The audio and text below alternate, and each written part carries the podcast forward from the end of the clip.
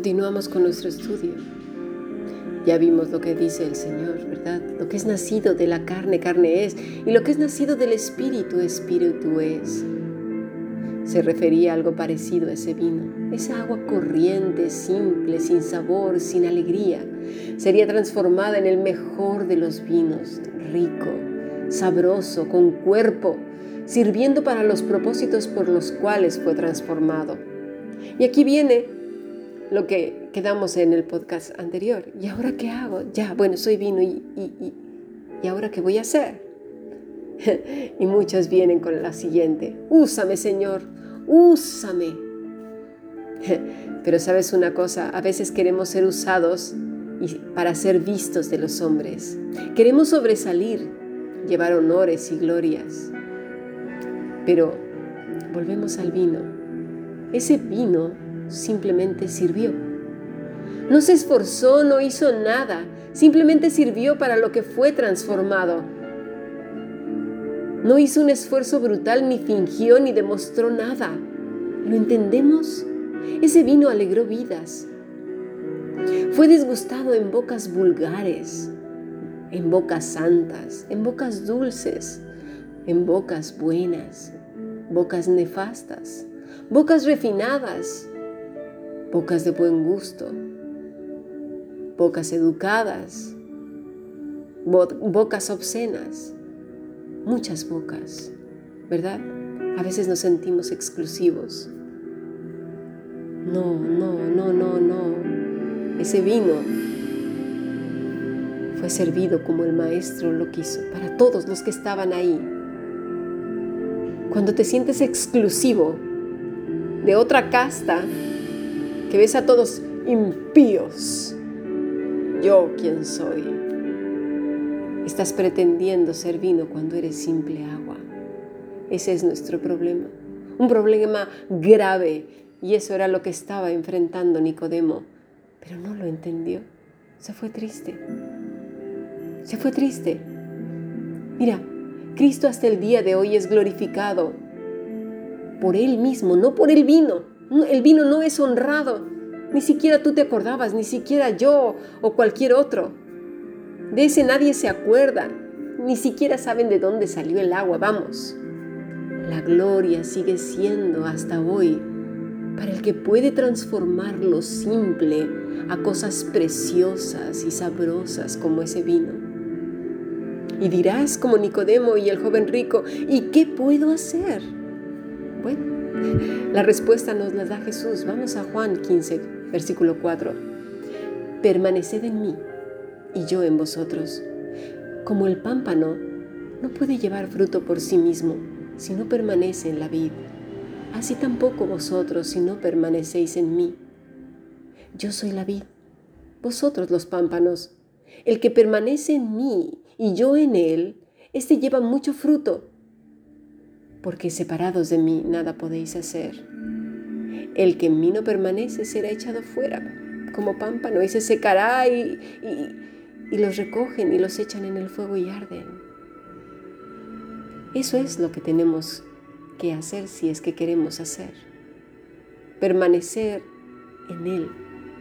En el momento en que miras para otro lado, ya has perdido porque comienzas a ser tú mismo esa agua corriente, simple y llana que está pretendiendo ser el vino mejor o un espumoso, ¿verdad? Burbujeante, que todos lo vean.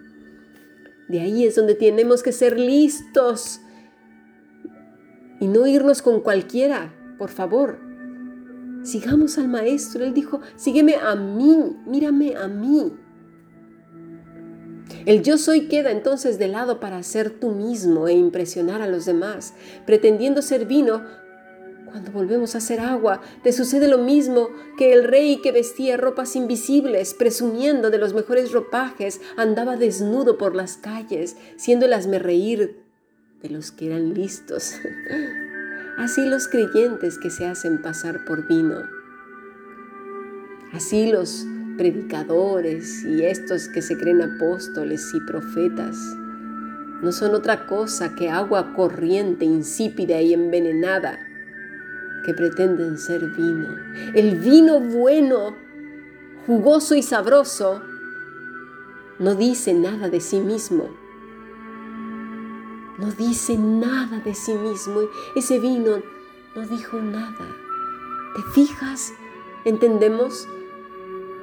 Porque si andamos ahí fanfarroneando, diciendo, los demonios ven con agrado la función con su buen canasto de palomitas y su Coca-Cola cruzando la pierna, viendo la función unos a otros, el ridículo que estamos haciendo y a dónde estamos llevando a todos a un hoyo negro y oscuro de confusión, donde siempre queda, ¿qué estoy haciendo? algo no, no va bien conmigo. Tengo la religión cristiana, sí, pero, pero sigo sigo sufriendo, sigo, sigo con este vacío, con esta culpa, con esta tristeza. Sigo siendo agua corriente. ¿Qué pasa aquí? Mira, cuando comenzamos nuestro podcast, leí un pasaje. Era la última cena. Juan estaba al lado de Jesús. Las mesas eran bajitas y unos se recostaban sobre sus codos y, y su cuerpo yacía en el suelo, como lo vemos Jesús tenía, pues eso, muchos seguidores, ¿verdad? Vamos a ver esto, porque es interesante. La misma escritura nos da la solución. Estaban, por ejemplo, sus discípulos, entre ellos había mujeres, ¿eh? Tenía también a sus apóstoles y tenía a los misioneros, que eran los 70. También tenía a la muchedumbre. Pero en las escrituras solo vemos que figuran unos cuantos me refiero a sus nombres. ¿No, te has dado cuenta que se mencionan esos nombres y hasta la fecha los tenemos en nuestra cabecita, en nuestra memoria? ¿Verdad? Mira, si ahora mismo te pido que me enumeres a los doce, tú, titubearías, no te acordarías de todos. Me dirías los mismos que se repiten una y otra vez en las escrituras. ¿Por qué? Porque es los que más se mencionan. Mira, las escrituras mismas, Cristo mismo, nos da muchas verdades que tenemos que irlas buscando una y otra y otra vez.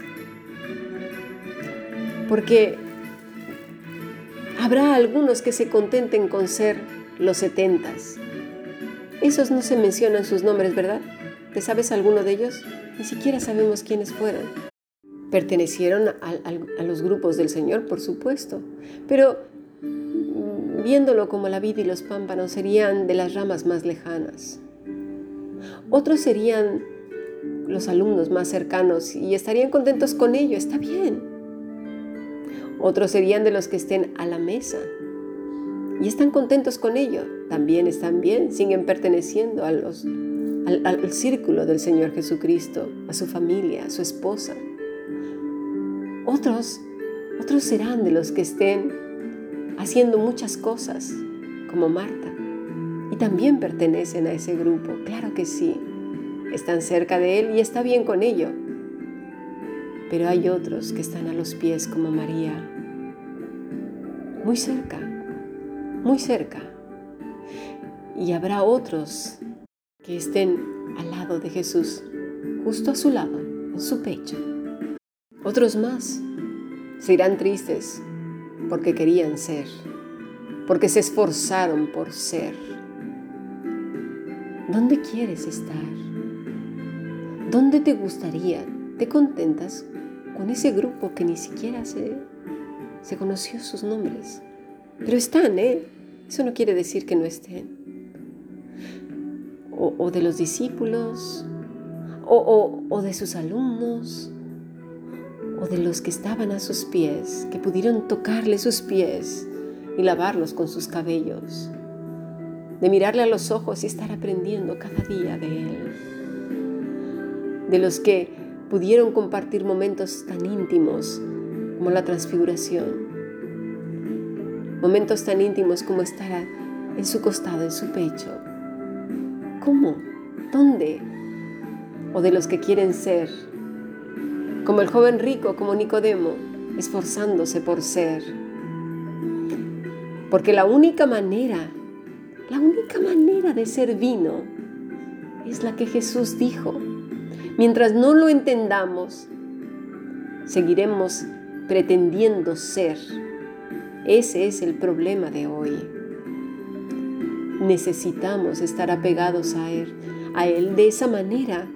La savia que emana de la vid verdadera, ¿sí?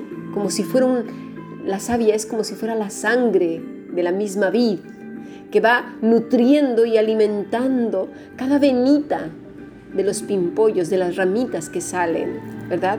Y hay unas ramitas que están más pegaditas, ¿verdad? Al tronco, a la vid. Y esas son siempre verdes, bonitas, hermosas, brillantes. No tienen que hacer nada. Lo único están ahí pegaditas. Y hay otras que están más lejos. Y esas corren con el riesgo de caer. Cuidado. Cuidado.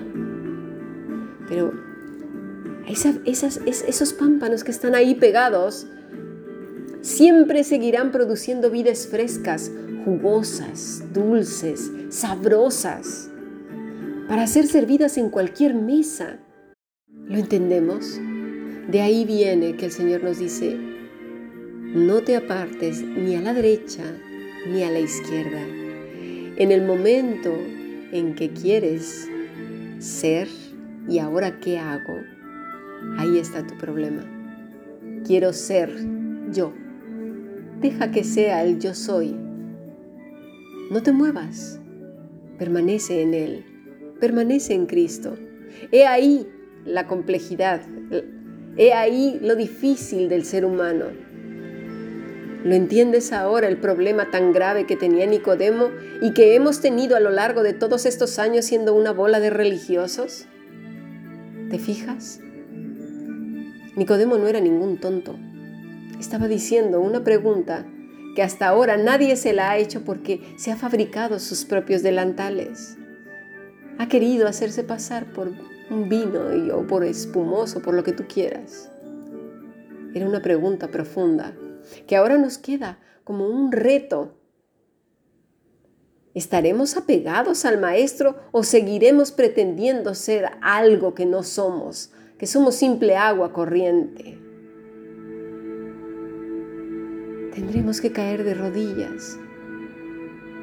Padre, ayúdame a permanecer en ti, porque separado de ti, lo único que podré ser es pretender ser algo que no soy, pretender y hacerle engañar a la gente que soy el vino que tú no has transformado.